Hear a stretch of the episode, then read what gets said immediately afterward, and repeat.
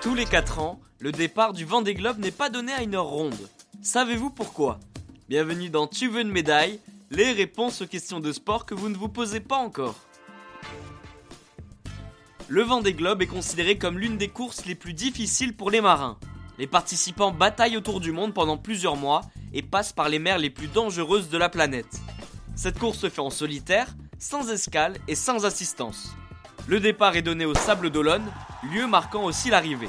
13h02 en 2020, 13h02 en 2016, 13h02 en 2012 et ainsi de suite. Le départ du Vendée Globe n'est jamais donné à une heure ronde. Pourtant, un lancement de course à 13h pile serait bien plus logique, mais non, ces deux minutes de retard sont très importantes. Le but est simple, il faut que le départ de la course soit couvert par le plus de médias possible.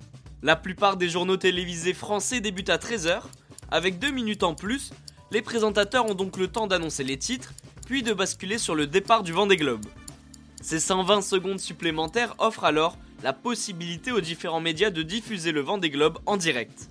L'objectif étant d'avoir la meilleure audience. C'est pour cette raison que lors des dernières éditions, le départ était donné un dimanche. En diffusant en direct depuis les Sables d'Olonne, les différents sponsors des skippers gagnent aussi un bon coup de projecteur. En partant à 13h02, toutes les parties sont gagnantes. Il faut savoir que le départ est suivi partout dans le monde. En 2020, c'est 190 pays qui diffusaient ce dernier en direct. Et bien voilà, vous savez maintenant pourquoi le départ du Vendée Globe n'est jamais donné à une ronde. Vous pouvez écouter ce podcast et nous retrouver sur Castbox, Apple Podcast, Spotify, Deezer et toutes les autres plateformes. Je vous retrouve rapidement pour une prochaine question de sport dans Tu veux une médaille. À très vite.